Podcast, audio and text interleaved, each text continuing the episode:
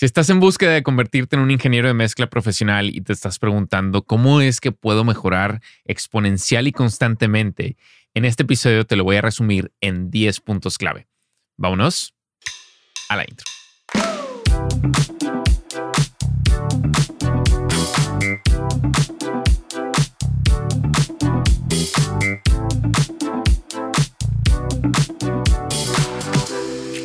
Hey, ¿qué onda? ¿Cómo estás? Espero que estés teniendo un excelente día. Bienvenido a este episodio número 38 en el podcast de Audio Producción. Yo soy tu host, como siempre, Héctor John, y bienvenido pues a este espacio donde vamos a platicar un poquito acerca de lo que yo creo que son estos 10 puntos súper importantes para que empieces a mejorar exponencialmente, para que empieces a ver resultados en esta travesía que tienes, en esta búsqueda de convertirte en un ingeniero de mezcla profesional. Y déjame te anticipo nada más que no es que llegas a un punto donde dices, ya soy un ingeniero mezcla profesional. La verdad es que siempre estás en una constante evolución y eso creo que es lo, interesante de esta carrera y de muchos otros giros, la verdad. Pero a mí personalmente, pues eso es lo que me alimenta en, en seguir como nutriéndome de información, encontrando nuevas formas, nuevas habilidades, nuevos procesos para siempre estar en una constante mejora, ¿no? Entonces, pues espero que te relajes un poquito, ya sea si me estás escuchando en formato video en formato podcast o si me estás viendo en YouTube. Acuérdate que este es un podcast y por eso vamos a profundizar en estas 10 maneras. No quiero porque hay algunos que de pronto me dicen, oye, ¿por qué estás hablando tanto? ¿Por qué te, por qué te extiendes tanto? Acuérdate que este es un podcast, ¿no? Entonces, pues precisamente de eso se trata. Y antes de empezar a platicarte un poco acerca de estas 10, 10 puntos clave, eh, pues quiero tomarme el tiempo nada más para agradecerte, ¿no? Porque al final de cuentas, pues sé que hay mucho contenido que puedes consumir, hay muchas cosas eh, que quizá puedes estar haciendo en vez de estarme escuchando, en vez de estarme viendo. Entonces el hecho de que pues te tomes el tiempo de consumir mi contenido para mí es un gran honor y pues una vez más Muchísimas gracias. Así que vamos a profundizar en estas 10 maneras que a mí personalmente me hubiese gustado tener como, pues por lo menos ordenadas. No quiero decir que una va, o sea, el orden en el las que te voy a compartir no significa que sea un orden que tienes que seguir. Eh, más sin embargo, pues creo que sí son muy importantes que las tengas en cuenta porque al tener todas estas claras por lo menos y que sepas qué puedes hacer, entonces, eh, pues naturalmente creo que puedes empezar a ver esta mejoría constante, porque hay veces, y entiendo que tenemos estos momentos en donde, oye, me siento que, estoy mejorando y de repente para la siguiente mezcla y otra vez me siento estancado dentro de lo mismo. Y así tienes como estos picos y valles constantes que no te dejan sentirte en este estado de flow o, o en este estado donde sientes una, una mejoría constante, que eso es lo que queremos para siempre ir como escalando estos escalones y que vayamos mejorando, mejorando, mejorando, ¿no? Em, entonces, pues vamos a iniciar con el primero. Y este es uno de los más obvios, quizá. Eh, conforme vayamos avanzando, quizá vamos como a, a meternos a cuestiones un poquito más filosóficas o cuestiones como más profundas. Eh, pero vamos a iniciar con las más básicas. Y el, punto número uno para empezar a encontrar esa mejoría, pues es que necesitas mezclar, ¿no? Es súper obvio, eh, porque naturalmente, pues mientras más estás eh, mezclando, ¿no? Más te estás ensuciando las manos y más te encuentras con distintos escenarios, porque pues cada producción, cada arreglo trae sus propias, sus propios retos y, y eso pues te permite de pronto pues estar como encontrando estas soluciones. Al final, mucho de la parte de la mezcla se, trata de encontrar soluciones a ciertos problemas, ¿no? En respecto a posicionamiento de los diferentes elementos en el campo estéreo, a cómo hacer que los diferentes elementos tengan su propio espacio con ecualización, cómo puedes hacer que resalten con la compresión o cómo puedes hacer que se hagan para atrás o cómo puedes lograr crear esta, eh, este efecto de dimensión con, con, los efectos, ¿no? Con reverberación o esta especie de movimiento con los delays. O sea, todo eso obviamente te lo da a la práctica. Y creo que hay una parte, eh, lo cual aquí al principio, o sea, quiero nada más como dejarlo claro, ya después más adelante te voy a decir por qué es que también esto tiene valor, pero creo que necesitas dejar de no perder tiempo, pero quizá de alocar mucho tiempo hacia ver a otra gente mezclar, ¿no? Eh, ya sea a través de videos en YouTube, que es donde pues muchos de nosotros consumimos contenido, porque pues el hecho de, de, de o sea, puedes llegar a pensar que el estar viendo un video de alguien más, ponle el nombre de tu ingeniero de mezcla favorito, te puede ayudar, lo cual sí, por supuesto, o sea, no estoy diciendo que no tenga nada de valor. Y más adelante te voy a explicar cómo es que sí puedes encontrarle valor y cómo puedes ayudarte con eso.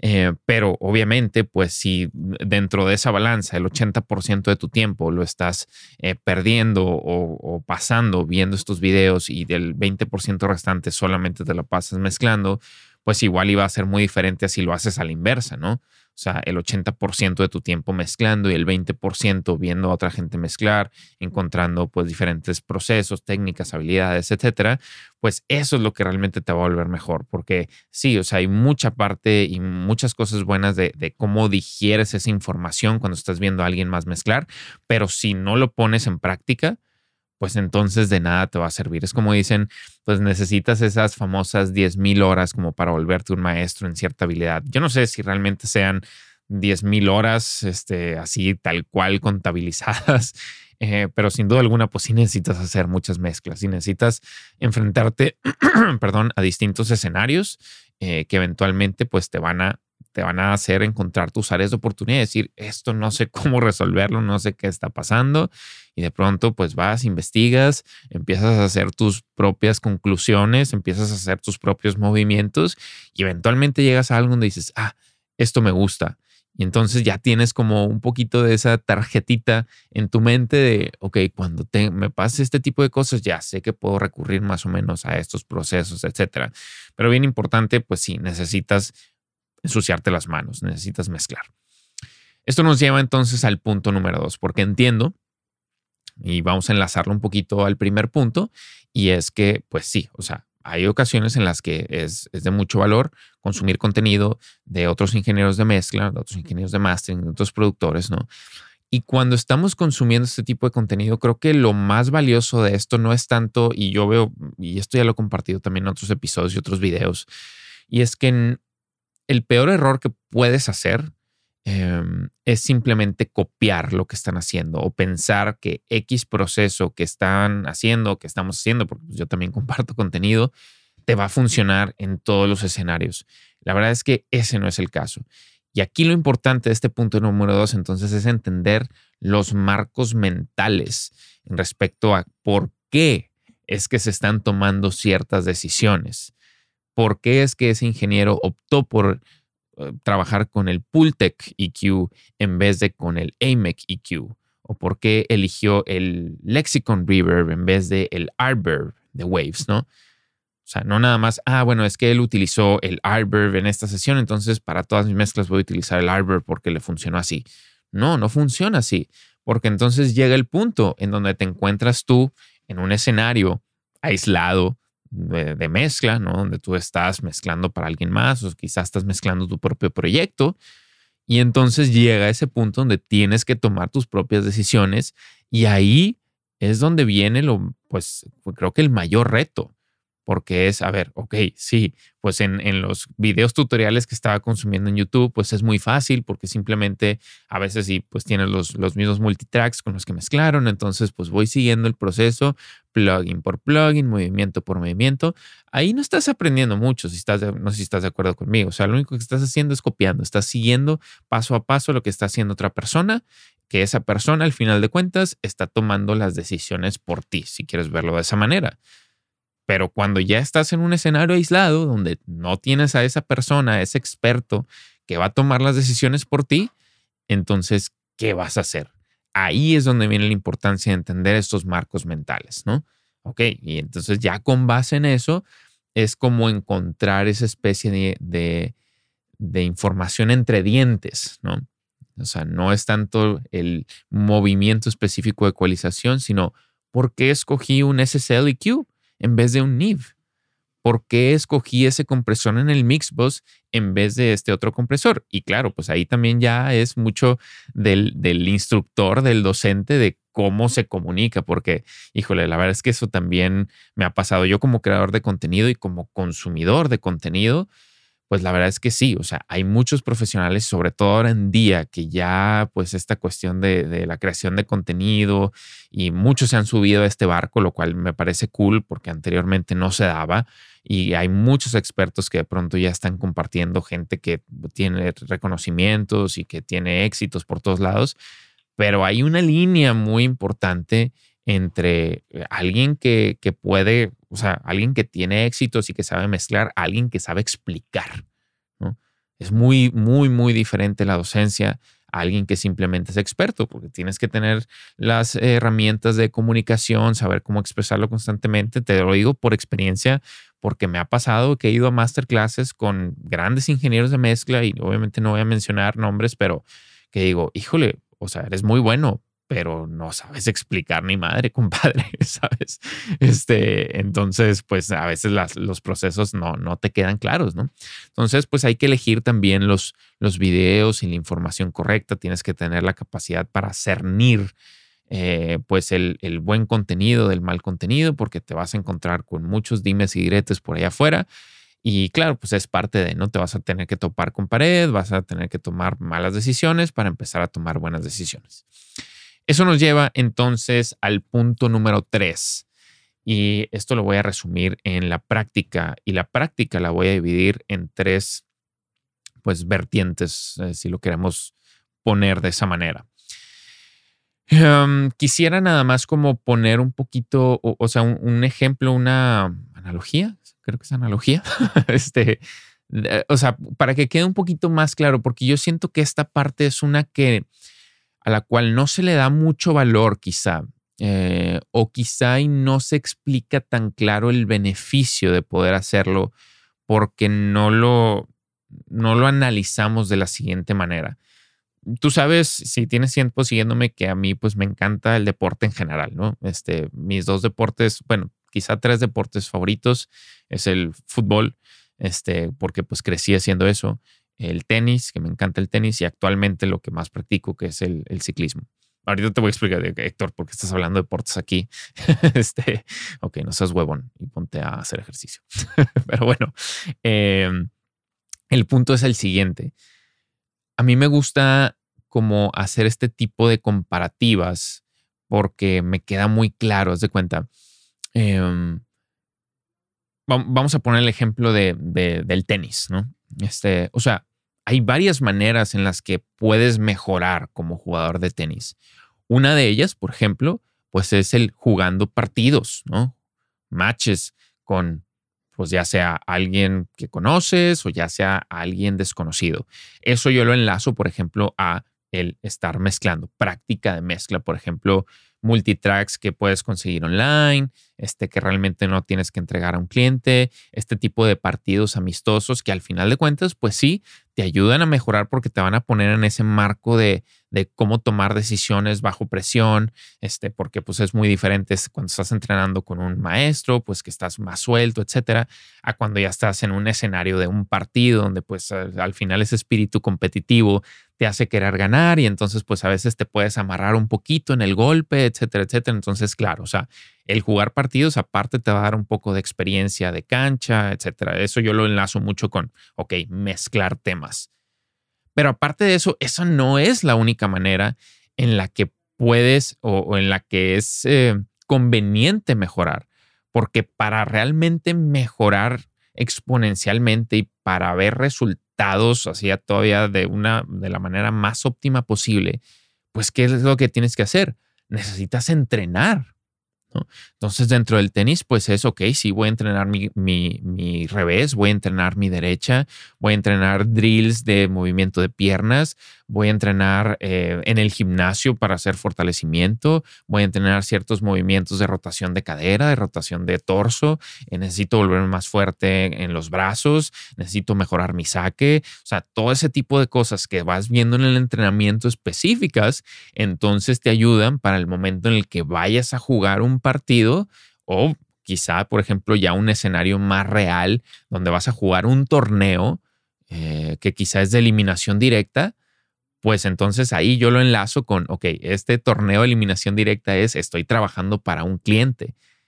Y, ya es algo que importa, ¿no? O sea, porque ahora sí ya tengo que entregar la, ver, la mejor versión de mí, tengo que entregar lo mejor posible porque ya sé que no la puedo regar porque le estoy, alguien me está contratando, alguien me está pagando y yo pues necesito entender de dónde es que viene esa persona, cuáles son sus ideas creativas, sus ideas sonoras, eh, sus ideas en procesamiento, lo que sea, para entonces yo poder entregar el resultado que él o ella o ellos esperan. Lo mismo sucede en la parte de la mezcla. O sea, si no dedicamos tiempo para tener esa práctica enfocada, entonces solamente y, y, nada más estamos mezclando, por ejemplo, quizá con multitracks, etcétera, pues igual y nada más estamos cubriendo una pequeña parte de lo que todavía podemos sumarle para estar en esta constante mejora. Y ahí es donde es súper importante tener dentro de tu semana o dentro de tu día o dentro de tu calendario, como quieras verlo, este tiempo alocado específicamente para práctica enfocada. Y yo lo divido entonces, como te había comentado, en tres vertientes. Número uno, la, la escucha crítica enfocada. Y esto va en respecto a, por ejemplo, eh, saber diferenciar diferentes rangos de ecualización, ¿no? Ya sabemos que existen páginas como soundgym.co donde te hacen como esta experiencia muy interactiva y muy divertida para saber escuchar. O sea, no tienes que ser súper minucioso de, a ver, ¿cuál es la diferencia entre un segundo y 1.2 segundos de reverberación. No, no tanto, pero sí por lo menos saber diferenciar entre 500 milisegundos de reverb y un segundo, o un segundo y tres segundos, ¿no? Entonces, como entender un poquito estos rangos, entender tus herramientas en específico, ¿no? Cómo trabajar con ecualización, cómo trabajar con compresión, entender cómo funcionan los tiempos de ataque, los tiempos de recuperación, cómo, cuál es la diferencia en características sonoras entre los diferentes tipos de reverb. Eh, tengo un curso específico de eso, ¿no? El curso de Reverb sin límites o, también en respecto a compresión, por ejemplo, el curso de compresión básico 101, donde nos metemos súper a detalle a el uso de estas herramientas y creo que esa es una de las, herramientas como más difíciles de maestrar, que es cómo entender la compresión. Bueno, eso específicamente, no necesariamente tienes que llevar un curso, pero por lo menos destinar este tiempo a ver cómo, qué se escucha con el tiempo de ataque así lo más rápido, cómo se escucha con el tiempo de ataque lo más lento, recuperación, el threshold, el knee, etcétera. Ahora, aparte de eso también, ok, ya, ya entiendo un poquito del el funcionamiento básico general de estas herramientas. Ahora, con base en esto, de todas esas herramientas de las diferentes categorías que tengo, ¿cuál es la diferencia entre un EQ NIV y un EQ SSL? O un EQ SSL y un EQ API. ¿Cuáles son las diferencias sonoras? Necesitas, necesitas conocer tus herramientas. Esto es una de las partes más importantes porque entonces en un escenario de mezcla y cuando ya sabes cómo funcionan tus herramientas y de acuerdo a un cierto objetivo que quieres lograr, ahí es entonces donde empiezas a recurrir a tus diferentes herramientas dependiendo de lo que quieras lograr.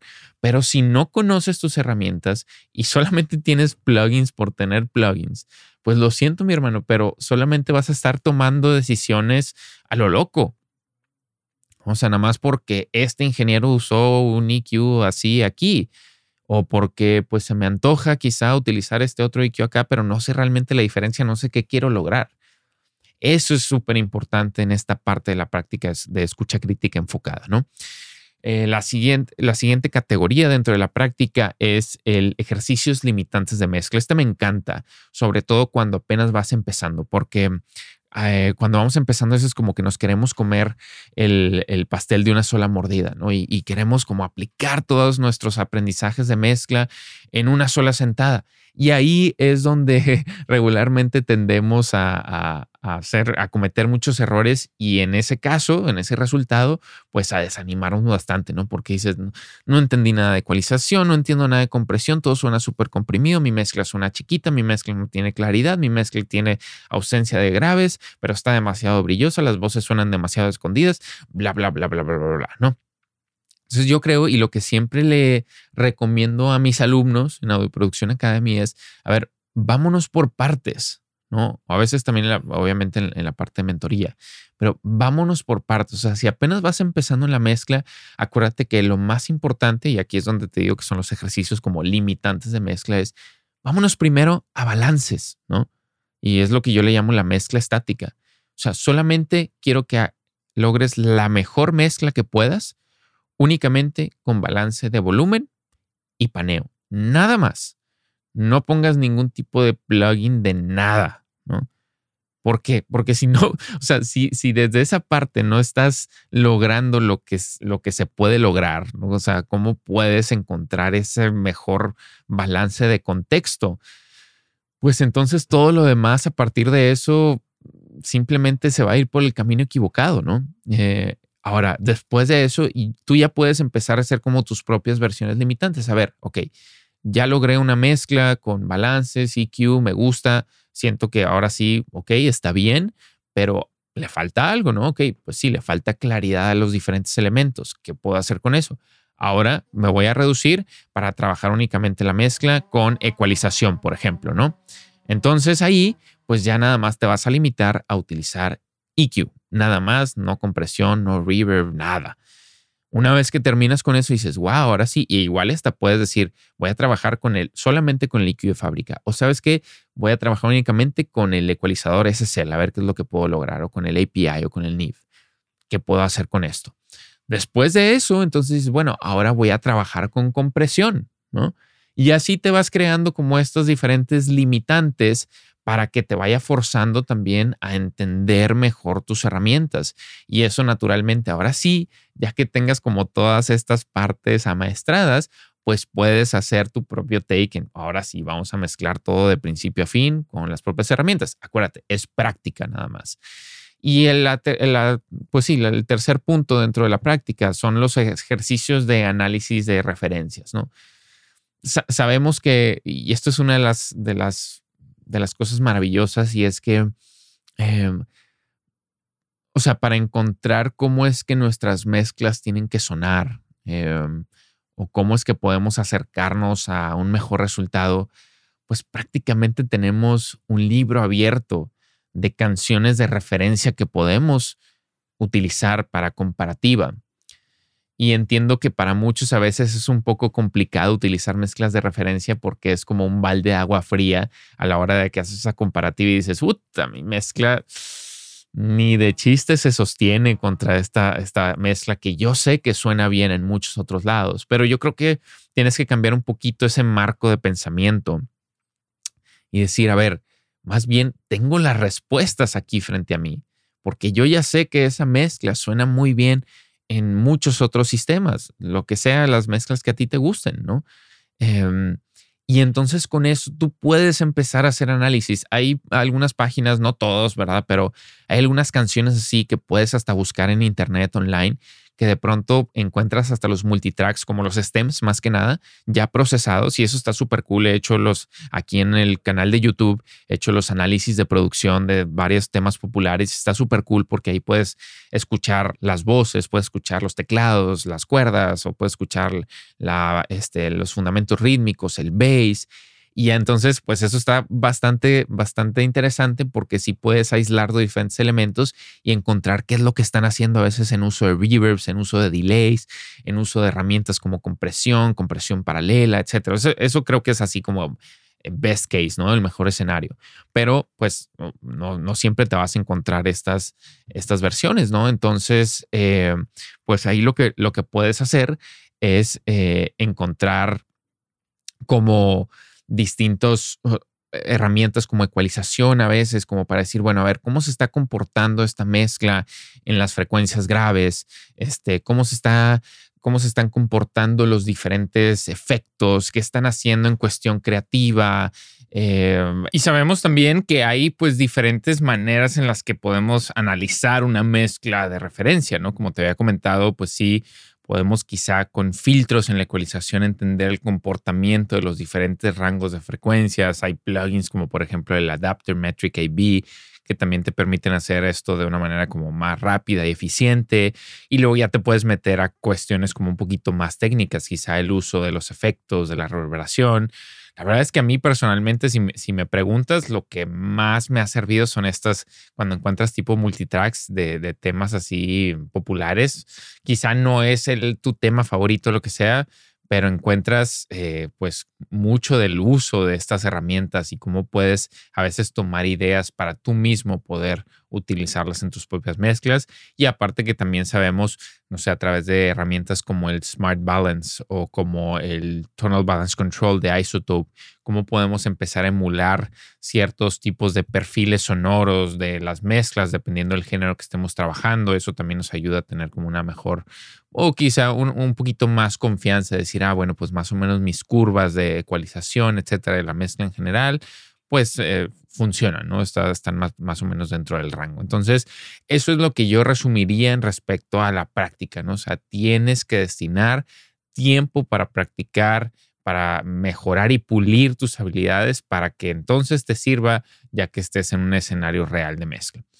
Eso nos lleva entonces al punto número cuatro, em, que pues igual y hasta podríamos enlazarlo un poquito. No es tanto cuestión de práctica, pero sí nos ayuda sobre todo a tener un, marco de trabajo continuo y eso es el trabajar con plantillas eh, o no con plantillas, quizá más bien con una plantilla de trabajo. Em, aquí probablemente habrá opiniones divididas eh, porque pues yo he escuchado de otros ingenieros que no les gusta utilizar plantillas pero entiendo de dónde parten, o sea, entiendo su, premisa, ¿no? De, por qué es que dicen que no les gusta utilizar plantillas. Y yo más bien, o sea, si replanteo la pregunta, quizá y al final sí terminan utilizando plantillas solamente no de la forma en la que piensan, ¿no? Porque el, el objetivo de utilizar una plantilla yo lo veo de la siguiente manera. Número uno es eficientar procesos, ¿no? Y yo creo que esa es una de las partes que muchos ingenieros sí terminan trabajando con una plantilla, es cómo puedo encontrar, eh, más bien, cómo puedo desarrollar esa plantilla para ahorrarme todo ese tiempo que estaría perdiendo en cuestión ruteo. ¿no? De acuerdo a la manera en la que a ti te guste trabajar, si te gusta hacer el top-down mixing, si te gusta trabajar eh, simplemente con un mixbox y todo lo demás pistas individuales, o si te gusta trabajar con muchos subgrupos, como sea que a ti te guste trabajar, pero todo eso implica pues un, proceso de ruteo, un proceso de nomenclatura de pistas, un proceso de codificación de color. Entonces, imagínate que tengas que hacer eso todas y cada una de las veces. Pues dices, qué flojera, qué hueva, ¿no? O sea, pues mejor hago mi propia plantilla de ruteo si quieres, que eso es lo más básico.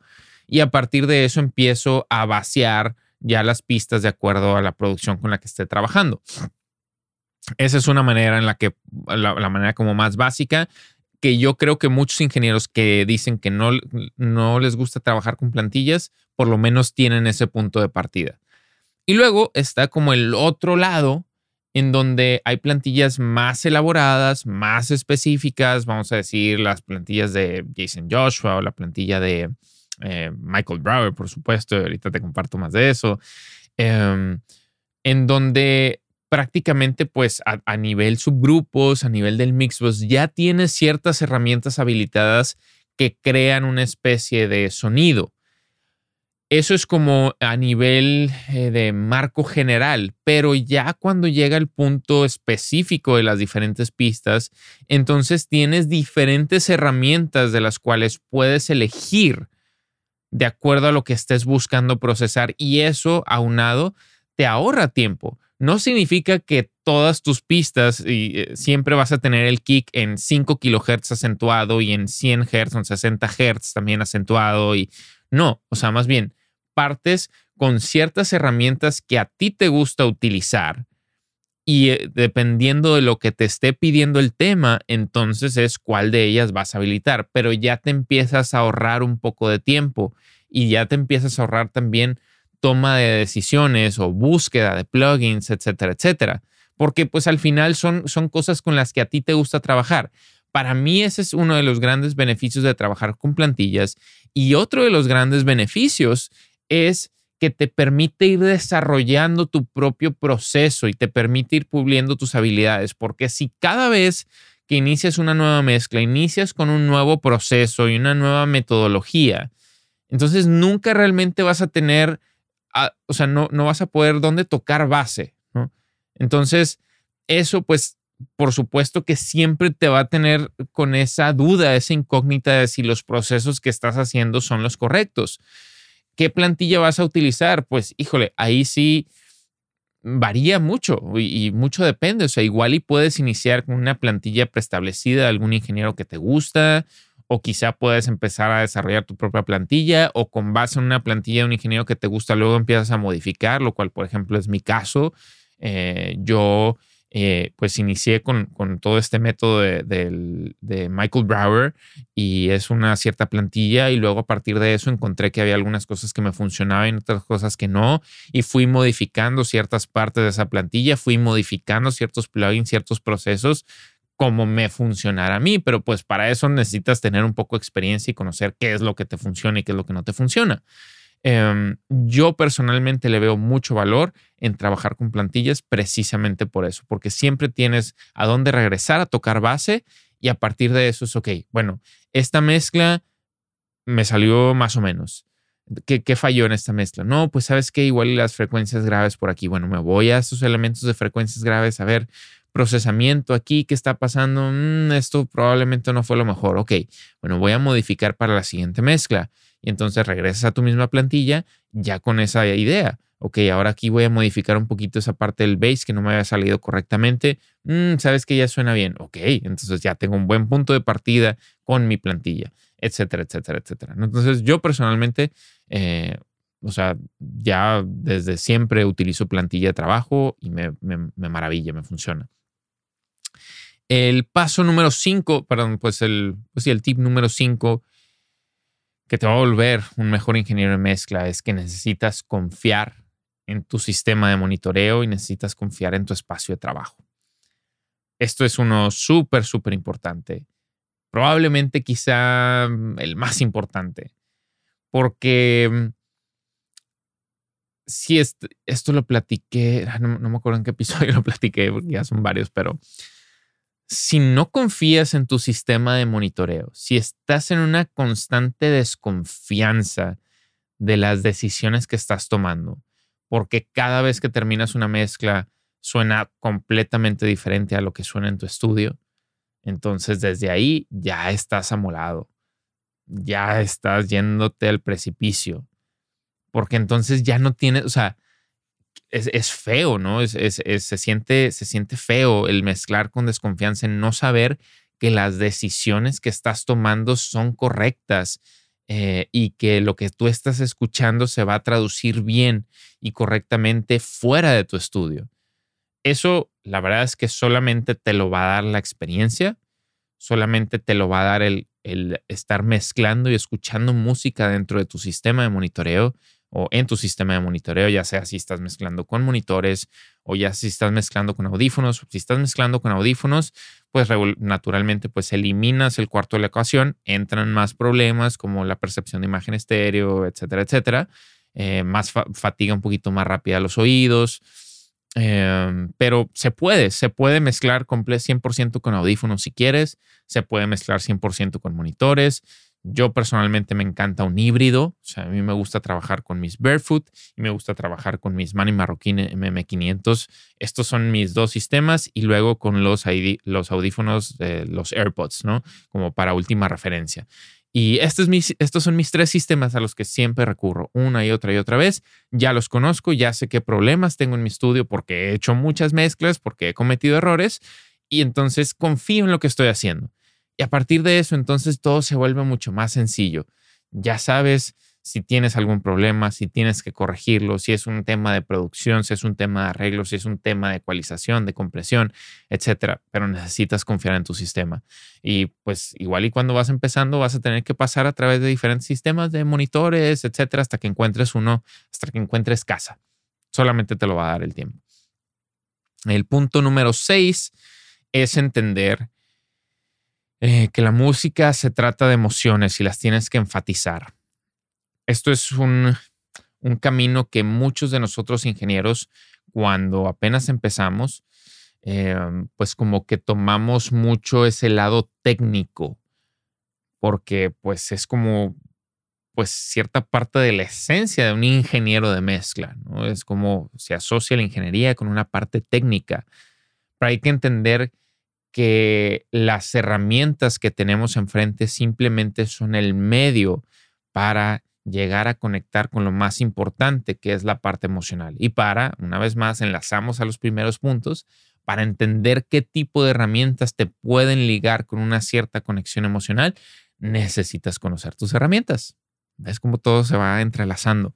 Em, entonces, siempre, siempre, siempre enfócate en cuál es el mensaje de la canción, ya sea si es tu propia canción o ya sea si es la canción de un cliente qué es lo que se quiere lograr emocionalmente, porque todas las canciones tienen un objetivo emocional, ya sea si te quieren hacer bailar, si te quieren hacer gritar, si te quieren hacer llorar, si te quieren hacer enojar, reír, lo que sea, pero todas tienen un objetivo. Y con eso entonces es que puedes empezar a tomar las mejores decisiones en respecto a procesamiento. Y recuerda algo bien importante, si tú no conectas con la canción, o sea, independientemente si te encanta o no la canción, si es algo que podrías escuchar todos los días, pero si, si tú te, pones un poquito de más una visión eh, de, en perspectiva, eh, una visión un poquito más objetiva y, y realmente no conectas con ese mensaje o está discrepante, eh, o sea, si, quieres, si necesitas algo así como super soul y que se siente algo como más flotado, pero de pronto el tema suena como súper seco, súper in your face y no está conectando, entonces créeme y te lo prometo que nadie más va a conectar. O sea, si tú no sientes ese impacto en el estribillo que dices, ¡ay! Me puso la piel de gallina. Aquí eso, o sea, sentí ese golpe, ¿no? Ese cambio enérgico. Nadie más lo va a sentir. Tienes que sentirlo. Y si tú lo sientes, entonces vas por buen camino. El punto número 8, ok, eh, pues es, este pues también va un poquito ligado al, tiempo, ¿no? Y es que pues eh, lo que te va a hacer mejor ingeniería de mezcla es empezar a mezclar mejores producciones. Yo esto lo he repetido en muchas ocasiones, pero el 99.9.999% de mis mejores mezclas siempre han sido de las mejores producciones, las que están bien arregladas, las que están bien interpretadas, las que están bien grabadas. Siempre ¿Por qué? Porque entonces el proceso de mezcla se vuelve ya algo aditivo, se vuelve algo de suma hacia lo que ya tenemos como una esencia principal. Y e, en el caso de muchos, puede ser tu caso cuando apenas vas empezando y es parte de un proceso, es que vas a empezar a mezclar producciones pinches, producciones mal grabadas, mal arregladas. Es parte de ese proceso. Afortunadamente, ahora en día, pues ya existen estas plataformas, ¿no? Estos, em, pues, mm, cursos multitracks que puedes encontrar online, súper bien producidos, súper bien grabados, por lo menos para que tengas esa experiencia y para que puedas diferenciar entre una mala producción y una muy buena producción. Y ahí te vas a dar cuenta, y siempre te lo prometo que fue así de, de mis momentos de iluminación súper cañones, que dije, wow, o sea, híjole, no me acuerdo si fue en un tema de Bill Crosby, en algún punto de Pure Mix, eh, que estaba tan bien grabado que verdad que empecé a subir los faders y, cuando terminé de hacer los balances dije, esta mezcla prácticamente ya está lista. Si acaso le, falta un poquito de EQ y cositas, pero muy, muy, muy básicas. Dije, wow, o sea, esto es la gran diferencia, ¿no? Eso te lo juro que cuando, cuando te topes con una producción de este tipo, te vas a dar cuenta y vas a decir, ok, esto es lo importante, porque todo importa en este aspecto de la producción. Entonces, si partimos de una buena fuente, de una buena interpretación, de una buena canción, de toda esa esencia de lo que, lo que conforma una buena canción, entonces el proceso de mezcla ya es nada más como esa cerecita en el pastel. Eso te lo va a ir dando el tiempo, conforme más vayas practicando, más vayas mejorando, vas a empezar a tener oportunidad de trabajar con mejores clientes y naturalmente pues eso va a ir elevando también tu nivel y vas a estar trabajando en producciones más profesionales. Ahí es donde poco a poco irás avanzando. El punto número nueve, ahora sí, pues lo ligamos un poquito al primer punto y es, sí, una de las maneras para mejorar es llevar ya sea cursos en línea, es llevar ya sea diplomados, es ya sea llevar talleres presenciales o online. Hay mucho valor en eso. Yo personalmente, si me permites recomendarte, me alejaría de, de videos como, o sea, de videos sencillos en YouTube, lo cual entiendo, a ver, casi casi que me estaría dando un, tiro en mi propio pie, ¿no? Pero em, mucho del objetivo de los videos en YouTube, pues son como cosas muy específicas, cosas que igual y te pueden ayudar a resolver alguna problemática en específico que tengas en un cierto momento en un escenario de mezcla, pero que realmente te ayuden a mejorar exponencialmente y constantemente, que es el, objetivo de este podcast, está muy alejado, ¿no? Porque son muchas ideas y hay muchos creadores de contenido y está, está cool, está padre eso que tengas como muchas cosas, pero a veces es demasiada información y a veces puedes hasta encontrar ideas contrarias, ¿no? Dices, ¿a cuál le hago caso? ¿Quién está bien? ¿Quién está mal? Igual y nadie está bien y nadie está mal. Son diferentes procesos, pero ¿cómo logras tú encontrar esa manera? Y cuando tienes diferentes ideas por todos lados, entonces no tienes un camino el cual seguir no tienes realmente un sistema, por ejemplo, el cual seguir. Eh, y ahí es donde se empieza a volver problemático. Eso es, por ejemplo, donde yo le veo valor a los cursos en línea o quizá membresías, a Production Academy o este, a talleres, por ejemplo, presenciales, que a veces, no sé, tipo un Mix with the Masters, que tienes esta oportunidad de ir con alguien eh, por lo menos una semana. Yo también te platico, he ido a, seminarios o masterclasses de dos días, o uno que fui con Michael Brower en Sweetwater y personalmente no me encantó mucho porque siento que dos días es como muy poquito para digerir mucha información. Afortunadamente yo ya había ido a un seminario de una semana y por eso pude contrastar, ¿no? Decir, wow, es muy, muy diferente. Entonces, así como ese tipo de talleres, pues igual y merece más la pena que ahorres un poquito más, igual y tengas la oportunidad de ir a talleres tipo de una semana, porque obviamente el contacto directo con el instructor pues es muy diferente, ¿no? Este, y es, y es pues, pues sí, más, un poquito más profundo. Em, entonces, pues ahí es donde yo le encuentro mucho valor a los cursos online, porque aparte, pues también puedes ir siguiendo, ahora sí es donde le puedes ver beneficio a ir siguiendo eh, al instructor a la par, pero entendiendo los marcos mentales, etcétera, eh, y puedes encontrar información de diferentes docentes, bla, bla, bla, o diferentes plataformas. Nada más no trates tampoco quieras consumir de más contenido, porque ahí es entonces donde empiezas a saturarte de información y empiezas también a, confundirte porque cada uno tiene sus propios procesos. Quizá al principio cásate con un instructor o con dos instructores si quieres.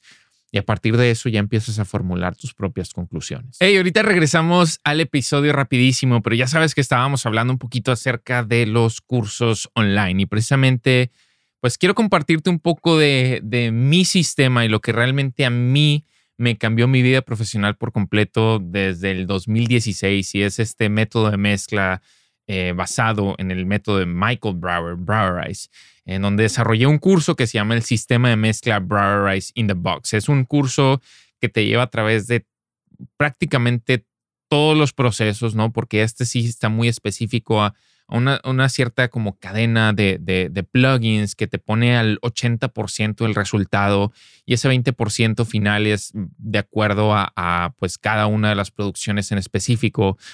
Híjole, de verdad que una vez que pones este sistema a prueba, a mí, híjole, me cambió mi vida por completo me voló la cabeza que dije, wow, o sea, literalmente así es como pueden sonar mis mezclas y ya, o sea, sin ni siquiera mover nada, ¿no? Nada más como el utilizar ciertos procesos específicos. A través del curso te llevo eh, por todo el, todos los videos que, te van explicando cada uno de los diferentes ruteos, etcétera. Esto se lo puedes trabajar a través de distintos DAWs y aparte te voy dando guías y diagramas, PDFs con todo para que te quede como mucho más claro. Em, entonces, pues nada, es el curso de Sistema Mezcla Browerize. Te voy a dejar un linkcito por aquí debajo. Así que vamos de regreso al episodio. Y eso nos lleva entonces a el punto número 10 y no menos importante, yo creo que muy, muy importante si tienes la oportunidad de hacerlo y es la mentoría.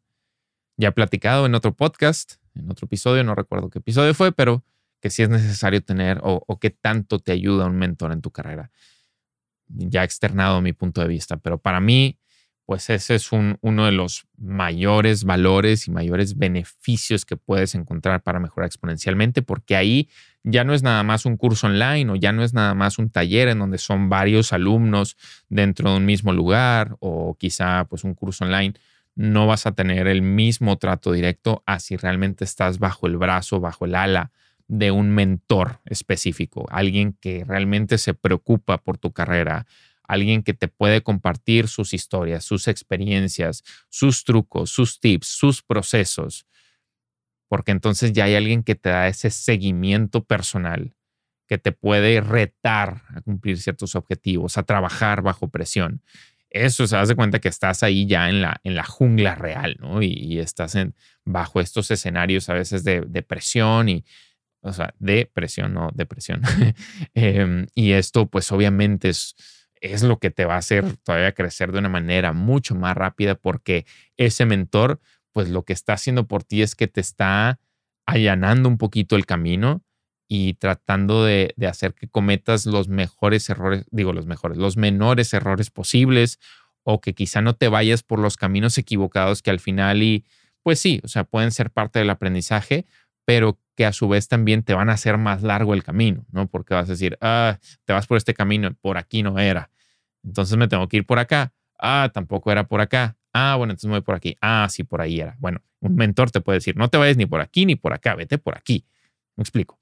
Entonces, para mí, esto, o sea, si tienes la oportunidad de encontrar un mentor, de alguien que realmente vea por ti personalmente, obviamente, pues a veces va a ser, pues sí, un costo más alto, porque pues es parte de un trato personal, eh, pero pues merece mucho la pena y no, no, necesitas casarte con ese mentor por un año o lo que sea, igual y puede ser seis meses como en lo que empiezas a, a encontrar ese empuje para tu carrera, pero pues sí, yo personalmente le veo mucho valor. Y no necesariamente tiene que ser, digo, si, tienes a alguien así que dices, oye, me encantaría que esta persona fuera mi mentor y tienes oportunidad de trabajar así eh, físicamente con esa persona en el estudio, en su espacio de trabajo, pues bueno, eso es lo mejor, ¿no? Porque ya estás ahí viviéndolo día con día. Pero también hay mentorías online, ¿no? O sea, y eso pues ya llevas un seguimiento, ya sea cada dos semanas o un mes o a veces cada semana, si, si es posible en ciertos casos, no muchos, pero puede ser también algún tipo de escenario así, ¿no? Entonces, que sepas que está esa opción. Así que bien, pues aquí están entonces estas 10 maneras de cómo puedes mejorar exponencialmente y constantemente como ingeniero de mezcla en esta travesía para convertirte en un ingeniero de mezcla profesional. Si me estás escuchando en formato podcast, te, encargaría así muchísimo que me dejaras un review en tu plataforma favorita, cinco estrellitas, por favor, no seas gacho. Este, y si me estás viendo en formato video podcast, pues también déjame aquí en la sección de comentarios qué te parecieron estas 10 maneras, si hay algunas que ya estás haciendo, si hay otras que, igual te faltan, em, si hay algunas otras que te gustaría adicionar que crees importantes, por favor déjalo aquí porque lo importante es todos compartir. Muchísimas gracias una vez más por estar aquí compartiendo este ratito conmigo. Espero que haya sido de mucho valor este contenido para ti, que hayas aprendido bastante y nos estamos viendo próximamente en el siguiente episodio. Yo soy Héctor John de Producción. Nos vemos la próxima.